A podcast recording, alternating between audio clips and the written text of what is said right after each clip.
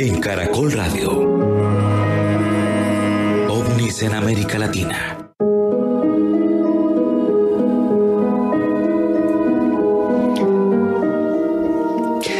He de confesarles que me hipnotiza ver el firmamento. Cuando tuve la suerte de dormir en el desierto, pude ver, además, que realmente es infinito. Acariciado por la brisa nocturna del Sáhara, el desierto africano, mirar al cielo es una experiencia que jamás se olvida. Miles y miles y miles de estrellas parpadean sin cesar, como intentando hacer un guiño desde galaxias que por ahora se nos antojan inalcanzables. Siempre he soñado con otros mundos y estoy convencido de que realmente existen. Mundos tan enigmáticos como el firmamento que todas las noches nos observa. La verdad que ni siquiera la ciencia entiende el universo. Más del 90% del universo, compuesto por materia oscura y energía oscura, no sabemos qué es. Y es más, no es que no entendamos el universo. Si uno se pone a profundizar sobre esto, la verdad es que tampoco llegamos a comprender el planeta en que vivimos. Y yo creo que es por eso que lo maltratamos, provocando cambio climático y demás desastres. Opinando así, muchas veces estoy realmente convencido que si alguien viniera desde muy lejos, desde esas estrellas remotas, ¿por qué querría comunicarse con nosotros? Con un mono desnudo que aunque hoy vaya de traje y corbata, y que aparentemente incluso hace prodigios, pero que sin embargo es capaz de la mayor de las crueldades, de la violencia, de la guerra, de no mostrar ni la más mínima solidaridad con los de su especie. No se engañen, yo soy también otro mono desnudo, exactamente igual que ustedes, con los mismos defectos o quizá más que el resto de mis congéneres. Esto es triste, pero he de confesarles que nunca viajaré a las estrellas, salvo en mis sueños. Pero como me gusta soñar despierto, pienso que habitantes de esos mundos lejanos que se ocultan junto a, a los astros nos visitan. Además, no lo hacen a escondidas. Vienen en naves que brillan como el sol, y no es que los hayan visto miles de personas, sino millones de testigos aquí en la Tierra. Se habla de que entre el 5 y el 10% de la población mundial alguna vez en su vida ha visto un ovni, un objeto volante no identificado. Los que llevamos décadas investigando el fenómeno, recopilando cientos e incluso miles de casos, seguimos estupefactos por el misterio y les voy a explicar por qué. Porque algunos de estos casos, como uno que les vamos a contar, por ejemplo, esta noche, que sucedió en Brasil, en la isla de Colares, pone a nuestros visitantes como si fueran villanos. En esos avistamientos ovni hubo dos muertos e infinidad de heridos. Luego se lo vamos a contar con todo detalle. Y eh, unos extraterrestres que parecen también, por ejemplo, en otras ocasiones investigarnos igual que hacemos nosotros con las ratas de laboratorio. Eso pasó en la isla de Colares, repito, luego se los vamos a contar. Hay otros episodios, eh, por ejemplo, que he podido investigar aquí en Nopsa, en Boyacá, donde simplemente se presentan luces inofensivas no durante años o décadas, durante siglos, y esto se documenta y son luces que simplemente parece que nos vigilan. O sea, fíjese qué comportamientos tan extraños. Isla de Colares, agresividad, dos muertos. En Nopsa, por ejemplo, aquí en Boyacá, en Colombia, simplemente nos vigilan, nos observan.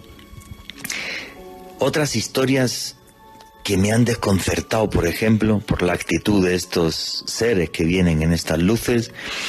Aquí en Colombia, los humanoides que aparecieron en Zarzal Valle, en la vereda de Guasimal, en diciembre del año 2012. Enormes seres de unos dos metros enfundados en mono de color negro ajustado, que aparecían como seres bondadosos, dando mensajes para que pudiéramos cuidar mejor el planeta. Y a todo esto, y lo he repetido muchas veces, la verdad que cuanto más investigo el fenómeno ovni, he de reconocer que menos lo entiendo, que más me asombra. Pero si analizamos todo esto, la intención de los que vienen hasta aquí desde las estrellas, agresivos, como he dicho antes, observándonos, intentando quizás ayudar, uno casi que se vuelve loco. Y la verdad que muchas veces yo sobre esto em, reflexiono y en mi pensamiento aparece lo siguiente. Pues desde mi punto de vista, estos seres que llegan hasta aquí, violentos como por ejemplo nosotros en la guerra, amables como podemos ser amables con la persona a la que amamos, observadores cuando intentamos comprender cosas, quizás no sean tan distintos a nosotros. Todos estos comportamientos también los tenemos los seres humanos.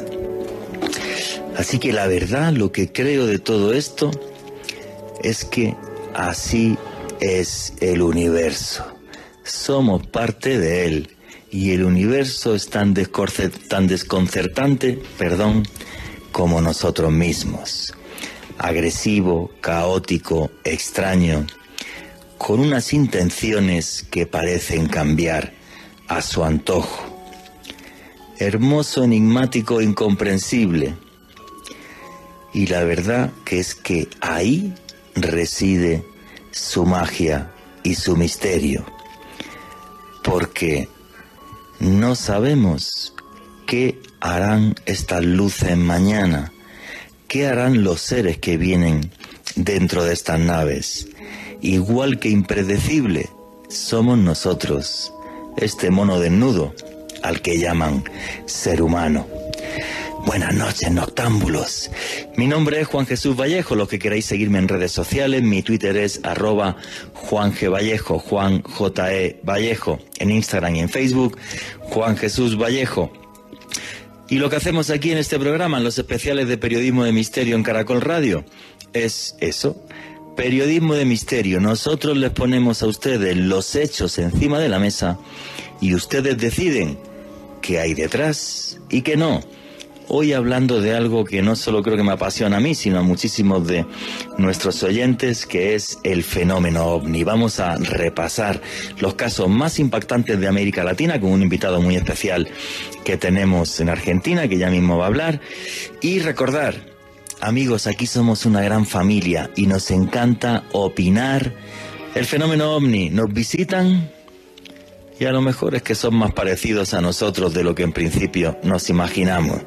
Agresivos, amables, nos observan. Algún día nos comunicaremos con ellos. ¿Qué opináis vosotros? Y ya sin más preámbulo, vamos a empezar este programa. Alejandro Bernal, amigo, compañero, ¿cómo estás? Muy bien, Juan Jesús, un saludo para usted, para Richie en los controles, para nuestro gran invitado de esta noche, Jorge Luis, desde la Argentina, y desde luego a toda la gran familia del misterio que nos acompaña siempre el sábado en la noche en una tertulia para hablar de uno de los fenómenos más interesantes dentro del gran mundo del misterio, porque el misterio es cultura y vamos a hablar sobre ovnis en estas latitudes, en esta parte del mundo, con un invitado de excepción que ha podido pues indagar sobre estos casos personalmente. Y un fuerte abrazo y un fuerte saludo a toda la familia del misterio, no solamente en Colombia, sino en toda Latinoamérica, Argentina, Chile, Uruguay, Bolivia, Costa Rica, Panamá, Guatemala, eh, México, que me escriben a través de las redes sociales y, que oyen el podcast del programa. Y un fuerte abrazo a toda esa familia. Y como dice Alejandro, el familia, el misterio cultura. Y aquí lo que intentamos es divertirnos un rato con los temas que nos gustan, temas que redibujan los límites de la realidad. Pero hoy hacemos un programa sobre ovnis en América Latina y tenemos un invitado muy especial porque yo pienso que la investigación es una cosa que hay que hacerla de campo y este señor, que es Jorge Luis Sugdor, ha podido hacer investigación de campo en prácticamente toda América Latina, investigando el fenómeno ovni. Jorge Luis, amigo, muchísimas gracias por compartir esta noche eh, las ondas de Caracol Radio con todo el equipo de los especiales de Periodismo de Misterio. Muchísimas gracias. Y más que presentarte yo, me gustaría que Jorge Luis Sugdor le dijera a la audiencia de Caracol Radio quién es Jorge Luis Sugdor. Hola Juan Jesús, hola Alejandro, buenas noches. Eh, para mí, primero que nada, es un honor y un placer enorme eh, estar aquí escuchándolos, conversando con ustedes y, me emociona estar tan alineados en, esta misma línea, ¿no? Porque para mí estos temas de misterio son lo que ustedes están diciendo y es son herramientas donde cada uno tiene que tomar sus decisiones y es muy sano pensarlos y, e investigarlos porque las preguntas son los que lo que nos hace abrirnos la mente, lo que hace que la cabeza se abra a, mundos distintos y que nos haga pensar de otra manera. Les agradezco muchísimo, muchísimo esta invitación. Bueno, les cuento un poco de mí. Eh, tuve la suerte, o tengo la suerte de recorrer bastante América Latina en, una profesión eh, muy parecida a, la de Juan Jesús, haciendo documentales de misterios, eh, entre otras cosas, hago documentales de, otras cosas, pero yo siempre digo que, que el misterio siempre me agarra y, me lleva a seguir investigándolo y desarrollando documentales eh, de diferentes tipos. Y así tuve la suerte de recorrer muchísimos países de América Latina haciendo documentales de ovnis para canales como History Channel y también para el ya extinguido Infinito. Sí, bueno, y hay que decir que Jorge Luis Zurdo es el personaje, tu productora. Creo que esos documentales, además, también los diriges tú. Son muchos documentales que ve la gente eh, de periodismo de misterio que hay en, History Channel. Eh, que bueno, yo creo que es la cadena de televisión que más apuesta por este tipo, por este tipo de, género, ¿no? O sea, demostrar los hechos, mostrar los testigos, investigar y que sea usted después el, el, que decida qué hay, qué hay detrás. Así que, que bueno, Jorge Luis. Oye, ¿y tú te, interesaste por estos temas de pequeñito o te llegó con la profesión de realizador de cine y televisión que de repente dijiste, oye, pues me intereso por esto? ¿Viene de atrás o de repente fue un, un boom ya cuando, cuando, cuando estaban metido dentro de la profesión? Es parte y parte, o sea, en la profesión del periodismo o sea, nos interesan todas las preguntas siempre, ¿no? Y los misterios siempre eh, eh, siempre me interesaron y siempre estuve bastante relacionado. Eh, yo tuve una educación muy pegada a, los jesuitas y los jesuitas, por lo menos en Argentina, han sido de los grandes investigadores del fenómeno OVNI. muy cerca de donde vivo yo, que es en la localidad de San Miguel, hay hasta uno de los de los observatorios más importantes que, que hubo en su momento en Argentina y uno de los jesuitas que estaba ahí era eh, un gran tenedor y un gran investigador de, del misterio en Argentina. Eh, y después con el tiempo, eh, el empezar a desarrollar algunas temáticas que tenían que ver con el misterio, me fue enamorando. Yo siempre digo, cuando uno tiene que hacer un documental, cada vez que encara un tema nuevo, se tiene que volver un poco experto en ese tema. Entonces, uno se tiene que poner a investigar, a leer, bueno, y este y, en este tema en particular tuve la suerte de, de tener que hacer muchísimo. Yo una vez hacía la cuenta, yo creo que debo haber hecho más de 3.500 entrevistas en relación al fenómeno OVNI. Wow, no está, no está nada mal. 3.500 entrevistas, prácticamente todas ellas en América Latina, Jorge. En América Latina, algunas este, en Francia, algunas en Estados Unidos, algunas en España pero la gran mayoría sí, recorriendo desde las grandes ciudades hasta los pequeños pueblos. No sé, he estado, hoy vamos a pasar por algunos de esos lugares, pero he estado en diferentes lugares de Argentina, de Uruguay, he recorrido gran parte de Chile, Brasil prácticamente, no sé si completo, pero que Brasil ya es un continente en sí mismo, pero muchísimo Brasil, he recorrido mucho Colombia, eh, nada, he recorrido muchísimo México, eh, y en cada lugar a veces este, te toca estar eh, en, lugares montañosos o en medio de la selva o en el océano o en las grandes ciudades y en cada lado vas encontrando lo que decías en, la introducción, cosas muy contradictorias que es muy interesante verlo desde la mirada humana, pero después también empezás a encontrar como esos eh, elementos comunes que empezás a decir, acá hay algo más allá que la contaminación cultural y eso te deja pensando de otra manera.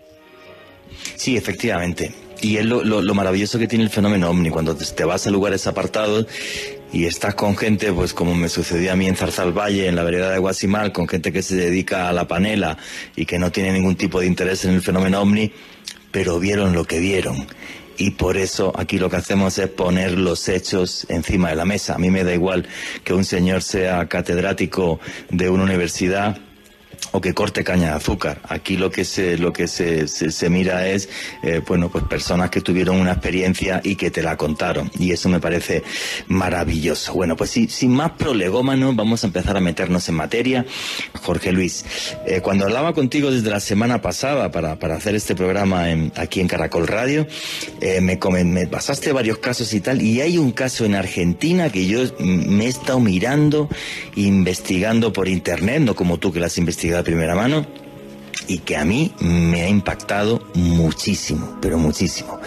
Que es un caso conocido con el nombre de Orán Torija que sucede el 6 de mayo de 1978. Y todo más o menos comienza así, corrígeme si me equivoco, frontera entre Bolivia y Argentina y miles y miles de personas, no hablamos de un testigo dos, ven un objeto que está cayendo, un objeto metálico, em, redondo, que está soltando como unas llamaradas y luego se oye una explosión tremenda como si aquello se hubiera estrellado. Jorge Luis Sugdor, ¿qué sucedió en la frontera entre Bolivia y Argentina el 6 de mayo de 1978? Es, yo creo que es uno de los casos que más me ha interesado de Argentina desde siempre porque a mí me gustan mucho los casos que generan algún tipo de prueba física para poder debatir y este tiene esa prueba física aunque no la tenemos. Esto empezó eso de las cuatro, pasadas las cuatro de la tarde, casi y media de la tarde, o sea, eh, Orán pensemos que es una ciudad del norte de Argentina, de la provincia de Salta, una ciudad pequeña en este momento, y eh, mientras estaban empezando a retomar las tareas laborales, ven en el cielo no un objeto, sino lo que ven son dos objetos que tienen uno detrás de otro, que impactan, chocan y de pronto empieza a caer y pasa por arriba de todas las ciudades este objeto, como, como vos decís, eh, con, con humo y en llamas, pasa por arriba de todos y de golpe escuchan un impacto muy, muy fuerte, muy cerca de ahí. Lo que se supo después es que el objeto habría caído en un cerro que se llama el Cerro El Zaire y que habría, hecho un eh, agujero terrible en el cerro. Esta es la primera parte de la historia, ¿no? En donde el objeto pasa por arriba de la gente. Pónganse cualquiera en, en, esta situación, ¿no? Cuatro y media de la tarde en un lugar tranquilo, estamos solos y levantas la vista y ves que algo está pasando por arriba y se estresa. Y ese algo no es un avión, no está parecido a lo que se conoce. Bueno, rápidamente se organiza un equipo para intentar llegar hasta el lugar. Lo que pasa el lugar era en medio de era de muy difícil acceso y se tardaron muchísimas, muchísimas horas en llegar. Cuando llegan estos primeros exploradores, se encuentran con el lugar vallado y según ellos mismos han explicado en, en entrevistas, había militares hablando en inglés que no los estaban... Sí. disculpa, Jorge. O sea, vamos a ver.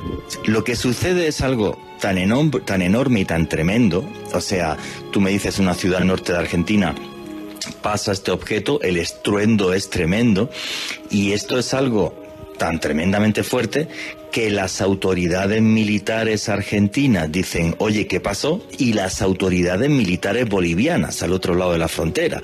O sea que no fue un pequeñito impacto ni un pequeñito, no, no, fue una cosa tremenda que vieron miles de personas. El estruendo, además, eh, la explosión fue tremenda. Y entonces, claro, me imagino que también por parte boliviana, pues dijeron, oye, ¿qué ha sucedido aquí? Y además en ese primer momento eh, juraría que aparecen no solamente los militares argentinos, sino además también prensa argentina, periodistas argentinos que creo que tú has tenido la suerte además de, de, poder entrevistar que intentan ir hasta ese lugar lejano, que es ese Cerro Zaire, que está ya como mucho más alto en la cordillera de, de los Andes, y eh, primera cosa extraña, según he leído que comentan los periodistas argentinos, cuando hay un helicóptero de la Fuerza Militar Argentina que dicen, oye, les vamos a llevar hasta el sitio, aterriza un avión norteamericano, eh, salen allí un par de señores que dicen que luego que no tienen nada que ver con lo que sucede, pero misteriosamente el helicóptero nunca despega porque está descompuesto, porque no sabemos qué sucede. O sea, desde el principio esto huele em, bastante extraño, ¿no, Jorge? Sí, eso pasa en un segundo, en un segundo momento. Primero intentan llegar caminando y no los dejan pasar. Ah, primero y primero antes de antes de lo que sucedió, pobladores, los pobladores intentaron llegar y la zona estaba vallada, no los dejaron pasar y no los dejaron este acercarse más, argumentando en un inglés casi hablando castellano que era un lugar peligroso, que no se podía pasar. Ah, o sea, antes de todo, antes de antes, claro, antes de todo esto, los pobladores que están cerca en la cordillera de los Andes intentan llegar y ya cuando intentan llegar, pocas horas después, les dicen unos gringos allí en, en, en, español macarrónico como pueden, usted por aquí no pasa. Muy fuerte, Exactamente. Exactamente, esa es la primera sorpresa. Y la segunda es esta, es cuando llegan los noticieros más fuertes a, a intentar este, investigar qué es lo que sucede en la zona, no pueden este, este, informarse demasiado. está esa anécdota del helicóptero que les dice salen cinco minutos, salen cinco minutos, y esos cinco minutos nunca. Este, muy grande el aeropuerto de Tarija en Bolivia, que acá yo no sé, eh, esto no tengo manera de corroborarlo, durante mucho tiempo intenté corroborarlo, los testigos dicen que era un avión de la NASA. Yo no encontré ninguna forma oficial de, de, blanquear si realmente se trataba de un avión de la NASA, si se trataba de un avión de la Fuerza Aérea de Estados Unidos, o si los testigos eh, están confundiendo y, era un avión eh, de, otro lado. Pero estamos hablando de un avión carguero, seguramente algo así como un C-130, un avión muy grande, que aterrizó. Un Hércules. Un Hércules. Estuvo eh, eh, en este aeropuerto y mientras el avión estuvo en el aeropuerto, todas las actividades fueron extrañas, o sea, porque todas las actividades se, parecía que se decidían en base a la gente que había llegado en este avión. Gente misteriosa que nadie nunca, de hecho, ni siquiera está en la prensa, nadie supo jamás quién es él yo estoy en estado de shock con lo que está contando Jorge Luis, o sea, directamente se estrella algo del cielo. Sí, sí, o sea, pero es que es muy espectacular, o sea, se estrella algo desde el cielo, la gente del lugar va y ya ahí vaya, no dejan pasar por los caminos, unos señores que hablan en inglés, vestidos de militar, y falta el final de la historia, ¿eh? que nos lo va a contar Jorge Luis, y aquí seguimos en los especiales de misterio de Caracol Radio.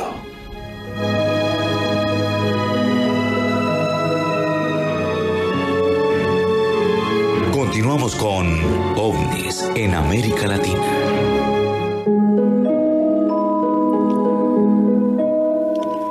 Y aquí seguimos en los especiales de periodismo de misterio en Caracol Radio con nuestro invitado que está en Argentina, Jorge Luis Sugdor, que ha tenido la suerte de recorrerse buena parte del continente investigando el fenómeno ovni.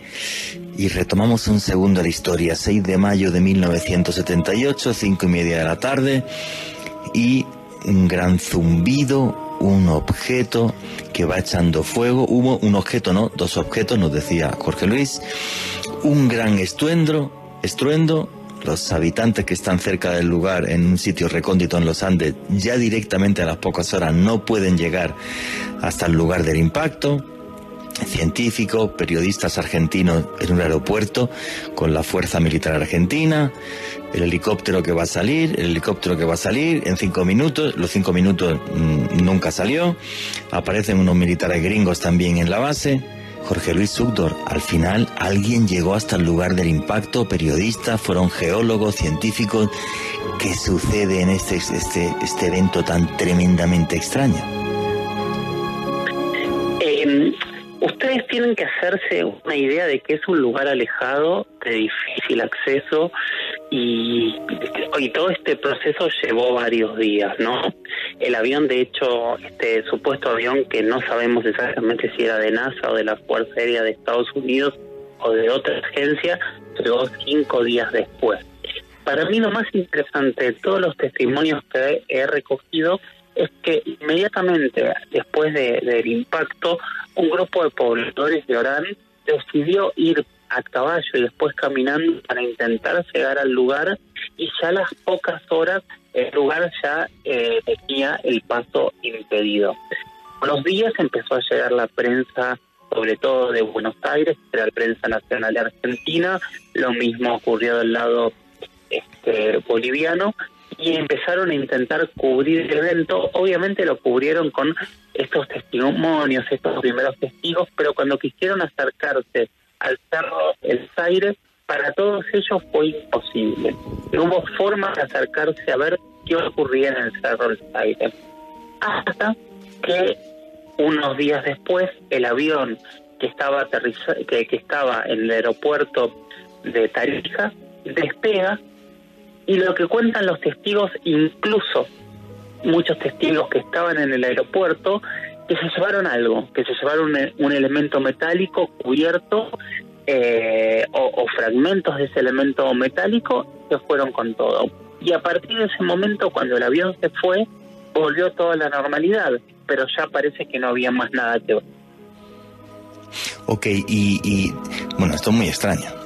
O sea, personas que están en, en ese aeropuerto ven como unos militares... Eh, bueno, pues yo creo que no hace falta ser Sherlock Holmes para darse cuenta que tienen que ser norteamericanos. No creo que fueran británicos, que fueran hasta, hasta Argentina, ni mucho menos. Eh, y esta gente se lleva algo tapado con lonas, algo pesado en ese avión Hércules. Ese avión Hércules sale con un destino X, nadie lo sabe. Y es entonces días después cuando periodistas argentinos, Jorge Luis, son capaces de llegar hasta el lugar del impacto y documentar en vídeo, en fotografía, el cráter y qué ha sucedido ahí. Sí, sí, sí, esto pasó mucho después, pero ya era era un, cráter más, este, como como cualquier eh, accidente holográfico que conocemos, ya no había nada lo interesante es que la avión no es que estuvo de madrugada, sino que fue toda una operación eh, al aire libre y obviamente apoyada por lo menos por el gobierno de Bolivia que permitió ese aterrizaje y permitió lo que estuviese haciendo ese avión en ese momento y obviamente autorizándoles a llevarse lo que se hubiesen llevado en este avión. No, tremendo. Entonces, ¿el, lugar del impacto exacto fue en Bolivia o fue en Argentina, Jorge? Es justo en la frontera del lado boliviano, en un cerro que se llama El Zaire, que yo me imagino que hoy, eh, con la facilidad del Google Maps, se puede buscar exactamente dónde está el cerro El Zaire. No, qué historia tan, tan tremenda. ¿Y qué te comentaron entonces los periodistas que tú has podido entrevistar, Jorge? ¿Cuál, cuál era su impresión de lo que sucedió allí? Los periodistas, eh, su historia se terminaba en que no los dejaban ver, que ellos sentían que había una operación militar muy poderosa. Pensemos que eh, fines de la década del 70 todos los países eh, de, esta parte de Sudamérica eh, tenían gobiernos no democráticos y, no era un momento como para enfrentarse demasiado a preguntar por ciertos temas. O sea, actualmente donde había un no de un militar, eh, se terminó gran parte de las preguntas, más en un tema así este, y en un lugar tan alejado y sin ningún tipo de, de, defensa de, ningún tipo. Eh, no hubo demasiadas preguntas en ese momento, sí hubo gente que siguió indagando hasta, hasta el día de hoy. Pero lo interesante, sobre todo, eran los testigos, porque los testigos son, no se pudo controlar la cantidad enorme de personas que vio ese objeto pasando y menos todavía se pudo controlar a la muchísima más gente que sintió el impacto que se dice que se, sintió muchísimos kilómetros a la redonda. O sea, fue un impacto muy fuerte lo que cayó en esta montaña. Alejandro Bernal, tus conclusiones, amigo. Pues de escuchar todo esto. bueno, aparte del testimonio eh, decepción de, Jorge Luis, quien pudo investigar el, caso directamente, pues también por mi lado me, me, documenté observando varios audiovisuales eh, sobre, sobre específico esto, esto que ocurrió en Argentina en 1978, pues para mí, sin descartar desde luego eh, la hipótesis de origen extraterrestre de un ovni, de un objeto volador no identificado, creo yo que al menos la posibilidad más lógica es que quizás estuviesen probando algún tipo de prototipo de nave experimental o quizás un arma, un misil o algo así. Y por eso, y, muy de la mano de lo que decía Jorge Luis, creo que ya había eh, militares y funcionarios norteamericanos en la zona, gente que, que hablaba en inglés, como que ya más o menos sabían eh, en qué lugar iba a aterrizar o a precipitarse este tipo de, objeto. Así que al menos para mí esa sería la, conclusión como más plausible sobre lo, que ocurrió en esa época. Yo voy a dar mi opinión y luego le, paso eh, la palabra a Jorge Luis. Pues yo creo que, bueno, hipótesis sensatas, obvio, un, lanzamiento de un misil en la frontera. A mí no me cuadra porque entiendo que no es sensato que los norteamericanos estén probando misiles en la frontera entre Argentina y Bolivia para que se enteren ambos bandos, salgan en, en los noticieros y todo. A mí me parece un sitio muy extraño para probar misiles. Para mí, obvio, un objeto volante no identificado y y bueno, yo se habla muchas veces de esto, de lo que llamo la, la, conspiración del silencio, ¿no? que arranca en Roswell en 1947, cuando hay también otro objeto que, que, se estrella cerca de la base militar de White Sands.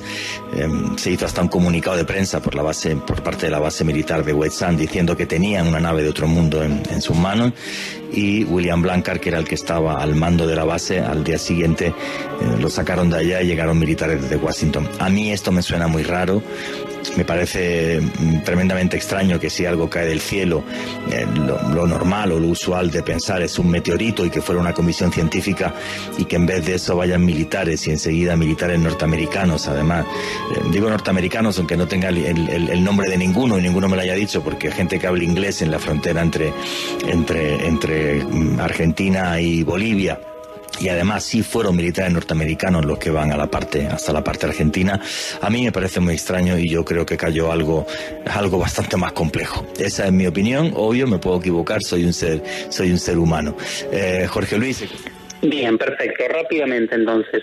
Por un lado era la hipótesis de tecnología. Es lógico lo que dices, es un punto interesante porque aparte se hizo público. Pero por otro lado yo lo que decía es que a mí me llama la atención cómo eh, el modus operandi cada vez que cae un objeto es similar. Lo vimos en Roswell, lo vemos después en Puebla, en México, ocurre también en el desierto del Coyame, en la frontera entre México y Estados Unidos.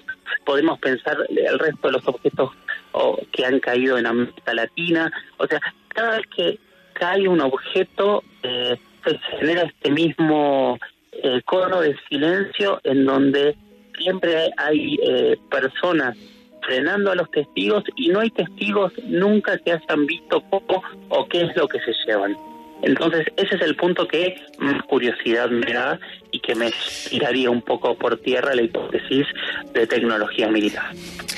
Claro, es que luego nos pueden llamar, oye, es que Juan G. Vallejo y Jorge Luis Sugdor y Alejandro Bernal son unos conspiranoicos y tal, pero oiga usted, cae una cosa del cielo que pasa por encima de una ciudad argentina, lo ven miles de personas, nadie puede llegar hasta donde está el, objeto, hay unos militares norteamericanos, mandan un Hércules, eh, se llevan algo, eh, ahí va, es que ponen toda una cantidad de, de, de, elementos y de datos que nos hacen pensar en conspiración. O sea, y no, no, no creo que sea un conspiranoico por decir esto, aunque mi último libro se llame Conspiración, cómo nos manipulan las élites del mundo, pero eso va de otra cosa, no va del fenómeno ovni. Bueno, hay un capítulo que le dedico al fenómeno ovni. Alejandra Bernal, cuéntanos, amigo. Juanje, sin ir tan lejos, nosotros aquí en Colombia tenemos uno de los casos de contacto de tercer tipo más documentados y más extraños del último siglo, el caso de Anulaima, si vamos a hablar de una población que, sin, se, por decirlo así, sin ser una ciudad principal,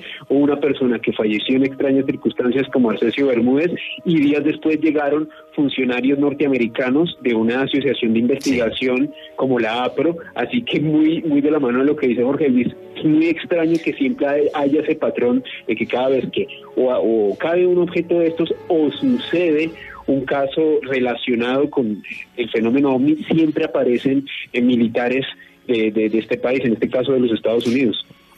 Bueno, y en el caso de Arcesio Bermúdez, em, el hecho de que llegaran unos investigadores de la APRO, que yo no dudo que estuvieron ahí, porque conseguí el boletín de la APRO y estuvieron, pero que estuvieran un montón de tipos durante un mes entrevistando a los niños que habían sido testigos para hacer el documento que tiene la APRO, que es de apenas dos folios, yo no me lo creo.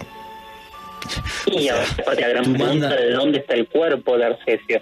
Ah, el cuerpo lo robaron, claro. El cuerpo además lo robaron en el sentido de que alguien abrió la tumba, se lo llevó y, lo, y volvió a colocar la lápida y todo perfecto es algo, algo, algo muy extraño. Más que ser conspiranoicos es que nos lo ponen muy fácil para que, que hablemos de conspiración. Bueno, señores, y aquí seguimos en los especiales de periodismo de misterio en Caracol Radio. Y aquí hay una historia que esto, esta historia me tiene, me tiene obseso. Yo no he estado en, jamás en Brasil. Me gustaría ir, además, desde Colombia, desde salir desde la Amazonía colombiana hasta Brasil. Pero aquí hay una historia porque no solamente también deja evidencia física, sino que además es eh, en cierta medida cruel para muchas personas. Cuando hablaban la intro de, de que nos pueden también a lo mejor ver como ratas de laboratorio, ¿no? Y estoy hablando de algo que sucede en la isla de Colares entre el año 1977 y el año 1978. Y es que en la isla de Colares, que es una isla que está en la desembocadura del río Amazonas, repito, yo no estaba ahí, empiezan a aparecer este tipo de objetos hasta que el gobierno brasileño se decide incluso a intervenir y monta una cosa que se llamó la Operación Prato, Operación Plato como de platillo volante. Jorge Luis, tú has tenido la suerte de investigar y de, y de estar con testigos de lo que sucedió en la, en la isla de Colares. Sí, tuve la suerte de ir a la isla Colares estar con testigos e incluso estar con algunas de las personas que fueron atacadas por esta luz. La historia, si querés, la resumimos muy rápidamente. eso arranca, arranca la historia, eso es. Sigue, sigue. En 1977, Colares es una isla pequeña en medio del Amazonas, en, un canal de, del río Amazonas, que está a unos eh, cientos de kilómetros de la ciudad de Belén do Pará, que es la capital del estado y la ciudad más grande. Realmente llegar a Colares es muy difícil. De hecho, para cruzar la isla, eh, los autos tienen que cruzar balsas porque no hay puentes que lleguen a la isla. O sea, imagínense hace 40 años. Bueno, la cuestión que hace 40 años esta isla era una isla de pescadores en donde eh, de un día para otro eh, estos pescadores y el resto de las personas que viven en la isla empiezan a ver en el cielo algunas personas luces que los iluminaban y lo que cuentan los testigos que en el momento que los iluminaba y mientras los iluminaba ellos quedaban como paralíticos. Y en ese instante bajaba una segunda luz dentro de ese luz y los quemaba. Liz está seguro hasta el día de hoy realmente los quemaba una muestra de, de, sangre o, de elementos de estas personas. La cuestión que hay un caso, dos, tres, cuatro, diez, y de golpe una persona tiene quemaduras más elevadas que el resto se está muriendo. A los pocos días muere una segunda persona en la isla, imagínense, un pánico terrible. Lo que termina ocurriendo es que entre el 70 y el 80% de la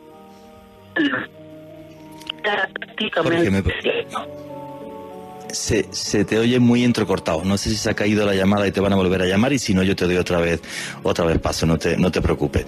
Eh, bueno, básicamente, año 77, isla de Colares, una isla de pescadores en medio de Granada, en el, en el río Amazonas, y la gente empieza a ver luces extrañas.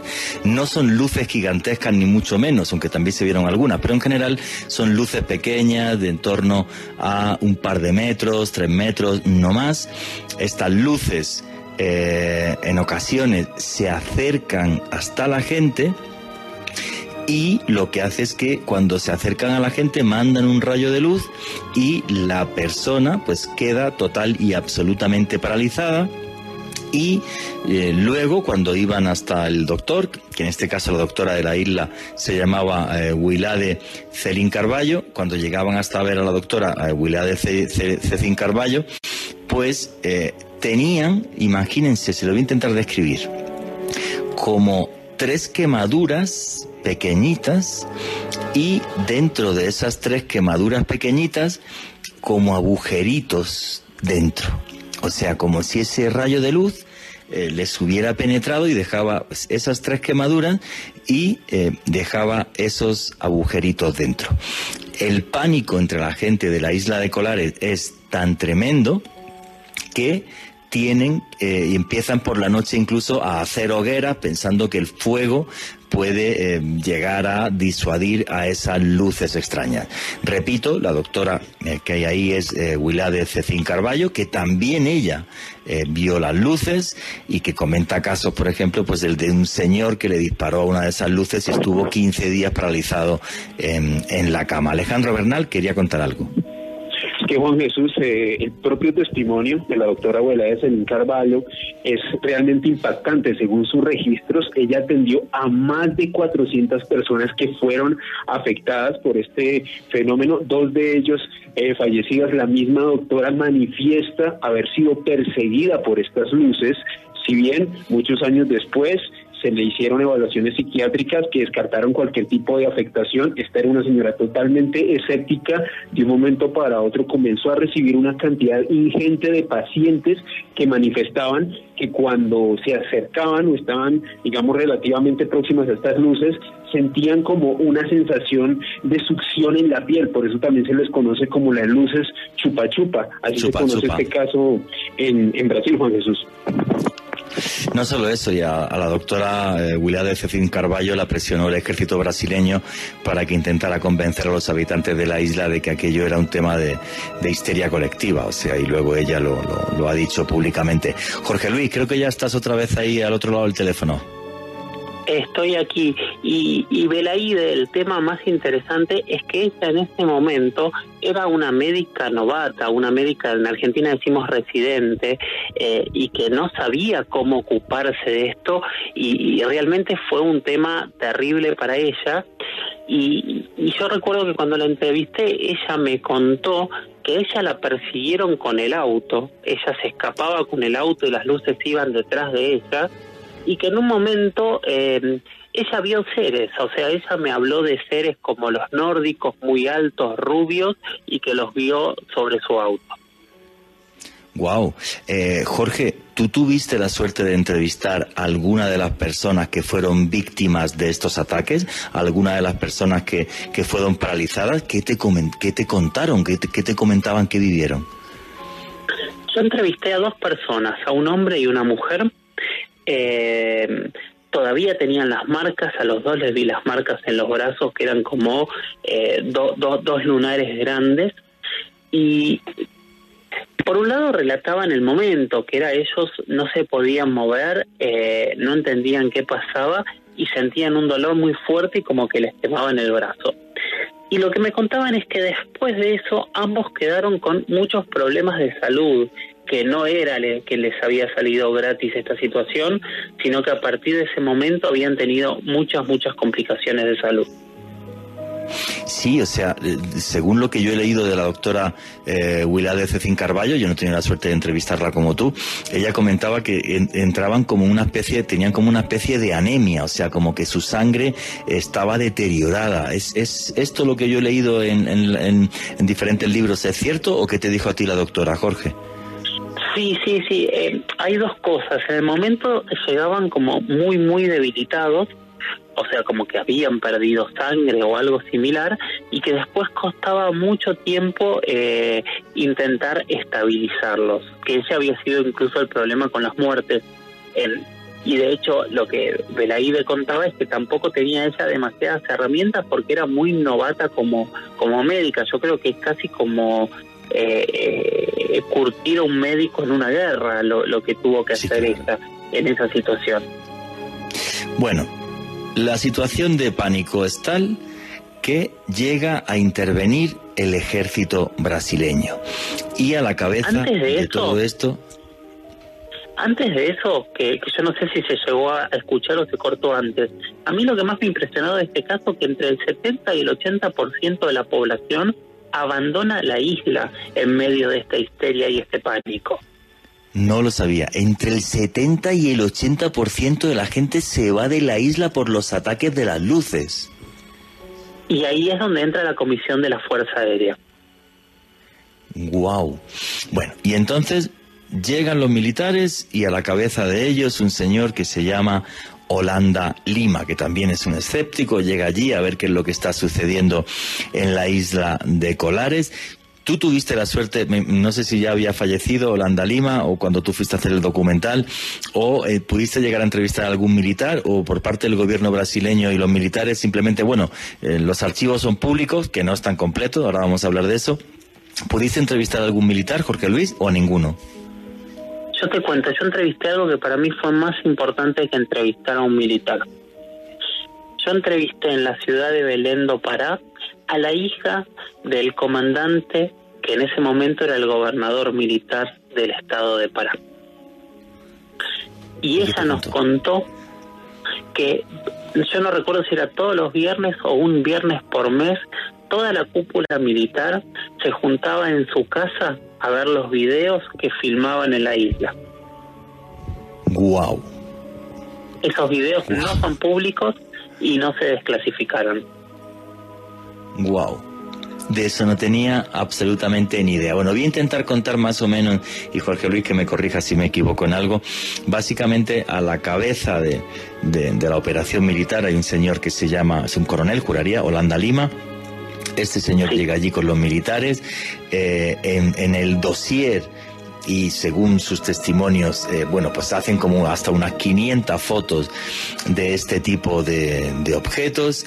Em, y el mismísimo eh, coronel Holanda Lima luego le comenta a algunos periodistas brasileños donde hay una revista de ufología, les comenta cómo él fue testigo no solamente de una de estas luces, sino que fue testigo de un humanoide cercano a estas luces, que él lo describe eh, como si estuviera metido en un buzo. Luego, si queréis, en mi Twitter, arroba Juan. Vallejo, Juan J. E. Eh, Vallejo eh, pongo la, el dibujo, el croquis que le hizo a los periodistas brasileños Holanda Lima, este, este coronel, que cuenta cómo aquello es una situación que realmente pues, se le va de las manos.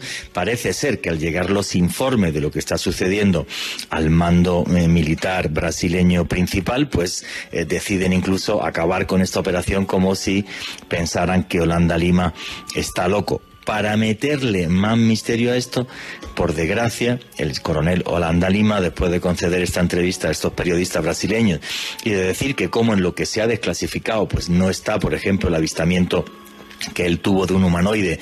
Yo no conocía el dato que acaba de dar Jorge Luis, que me parece una bomba, en el sentido de que también había un montón de vídeos que nunca se han desclasificado.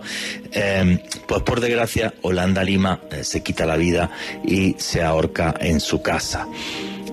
Más misterio también a esto, em, yo pienso que imposible. Creo que ahora te voy a dar un dato que te va a sorprender, Jorge Luis, sobre, sobre, el, tema, sobre el tema sobre el tema de la isla de Colares. Eh, qué historia tan trágica, Jorge, la de este coronel Holanda Lima, que llega como escéptico hasta la isla de Colares y que comenta que la situación le, eh, le supera. ¿Qué opinas de, de todo esto, Jorge Luis? Igual estamos hablando de una historia que dura más de 20 años, ¿no? Desde, desde que ocurre el evento hasta hasta el suicidio y, la confesión de, de, Holanda Lima, que se la dio a Demar Chevaer y, y, a Marco Antonio Petit. De hecho, yo tengo la, la, entrevista, ellos me la dieron en su momento, donde está todo todo el relato de, de Holanda Lima. Eh, y lo, lo, lo loco es cómo ocurre todo hasta que ellos logran que Holanda Lima hable porque el tema es así, cuando los militares van a la isla, hacen un campamento en las playas de, la Isla Colares y parece que se quedan varios meses ahí, pero nadie sabe qué están haciendo. Y un día llega una orden y levantan todo el material y toda la información que tenían y nunca más se supo nada hasta que lograron que Holanda Lima hablase en la década del 90 y a partir de ahí los investigadores de Brasil eh, generar una campaña muy fuerte de prensa para exigirle al gobierno y a las fuerzas militares que desclasifiquen ciertos ciertas investigaciones ovnis que ellos habían realizado con Operación Prato a la cabeza. Después de mucho tiempo de negar estas investigaciones, diciendo que ellos no habían investigado nada, decidieron eh, presentar o desclasificar parte de estos informes y hoy en Internet van a encontrar fotos de las luces, van a encontrar eh, los diferentes relatorios que, hizo eh, Holanda Lima y, y, sus segundos de, de, lo que estaba ocurriendo, pero obviamente algo que se desclasifica 30 años después, más allá que después yo me enteré que hay videos, ¿quién te asegura que te den toda la información? Porque ¿por qué no lo hicieron en ese mismo momento? Sí, eso es muy raro. Eso es algo muy extraño. O sea, que no desclasifiquen todo cuando dicen que desclasifican, mm, pues igual. Ahora que nos digan conspiranoicos, pero es que lo ponen bastante fácil. Alejandro Bernal quería comentar algo. Eh, Juan Jesús, hay algo muy alucinante en todo, en todo este caso que por sí me atrevería a decir que es uno de los más impresionantes sucedidos en, en esta parte del mundo. Y es que cuando Holanda Lima le asignan este caso, este señor primero era totalmente escéptico en el fenómeno ovni, él llegó con la idea de que estos reportes que estaban sucediendo en la isla de Colares eran producidos por grupos de guerrilleros comunistas que querían tomarse esa zona. Y el tipo llegó claramente con la intención de desenmascarar esto. Lo cierto es que después de recolectar más de 500 fotografías y 3.000 testimonios, el tipo se dio cuenta que esto era definitivamente otra cosa. Él mismo llegó a declarar en, declaraciones que hizo en años posteriores que según muchos de estos testimonios comentaban que las luces tocaban a los habitantes, los paralizaban y tenían la sensación de como de algo que les succionara la energía, como que se las drenaba. Él mismo decía que claramente esto no era de origen humano, no era de origen de esta tierra, e incluso el mismo Holanda Lima llegó a decir que tuvo hasta tres encuentros con humanoides en todo este proceso, o sea, algo definitivamente impresionante. Yo, yo ese es un caso que, que me obsesiona eh, especialmente, porque esto no sé si lo sabe Jorge Luis, no sé si conoces un periodista brasileño que se llama Pablo Villarrubia, que escribió un libro que se llama Las luces de la muerte. Es como si fuera mi hermano. Trabajó conmigo los cinco años en cuarto milenio que yo estuve, sigue en cuarto milenio, es como si fuera mi hermano. Y en otra etapa radial que yo tuve aquí en Colombia, pues él me contó toda su investigación sobre eh, la isla de, de, Colares. Lo que pasa que él se metió por la selva, siguió testimonios fuera de la isla de Colares hasta que llegó a la frontera con Colombia. Y en la frontera con Colombia, pues ya se quedó sin plata y se tuvo que dar la vuelta. Eh, y en aquel programa radial, pues yo le dije, digo, pa Pablo, pero a ver, cógete el mapa de, de Brasil y el de Colombia y qué es lo que hay si tú hubieras podido meter en, meter en Colombia. Y él me dijo, pues hay un, un, sitio que se llama Mitú, que es la capital del Baupés, de una región aquí colombiana. Bueno, pues yo luego te voy a pasar, Jorge Luis, me pasas tu, tu mail en privado y... Sí, sí. El, el, caso no terminó en la isla de Colares, el caso de la luz de Chupa Chupa sigue aquí en Colombia Nadie lo ha investigado. Yo me gustaría ir. Lo que pasa que si voy a investigo, perderé plata, pero bueno, lo quiero hacer, ¿vale? Aunque lo pueda publicar en alguna revista española. Eh, hay una tesis doctoral sobre una cosa que se llama eh, los mochacabezas, aquí en Colombia y eh, no he podido nunca entrevistar a la, autora de la tesis doctoral, Salima Cure. Si está escuchando esto, me gustaría entrevistarla. Nunca, y por otras personas que lo han intentado, pues tampoco, em, tampoco he podido. Pero cuando veas los dibujos de los indígenas donde aparecen estas luces con un ser dentro y luego también muere gente, exactamente, no exactamente igual, pero muy parecido a lo que sucedió en la isla de Colares. Y por eso esta historia me obsesiona tanto, o sea, porque yo creo que el final de esta historia está aquí en Colombia y ojalá pueda irme a la cuenca amazónica colombiana a continuar esta, esta investigación, porque los datos están ahí de los sitios donde esto, donde esto sucedió. Eh, ¿Me estás escuchando, Jorge Luis? Te estoy escuchando perfectamente. Eh, un poco sorprendido por un lado, no sabía lo de Colombia. Sí te cuento que cuando yo estuve allá me dijeron que los casos no se habían terminado en la década del 70 y que no se hablaba, pero que hasta épocas casi muy actuales seguía habiendo denuncias en la zona de la Amazonía de luces que aparecían y los paralizaban. Qué fuerte, yo no sabía eso. A mí, eh, mi amigo Pablo Villarrubia me comentaba que cuando él coge dirección hasta la frontera de, Colombia, eh, con alguna tribu indígena que estuvo, le decía que por las noches veían unos dragoncillos, unas luces que les asustaban y entonces, o sea, igual, ¿no? Y así llegó hasta la frontera de Colombia y luego te paso el, documento que te he dicho para que tú mismo veas los dibujos de los indígenas ya aquí en Colombia y es algo mm, fascinante, pero total y absolutamente fascinante. Bueno, señores. Me encantaría. Sí, sí, te lo paso, te lo paso por mail cuando conforme acabe el programa. Muchas gracias a todos.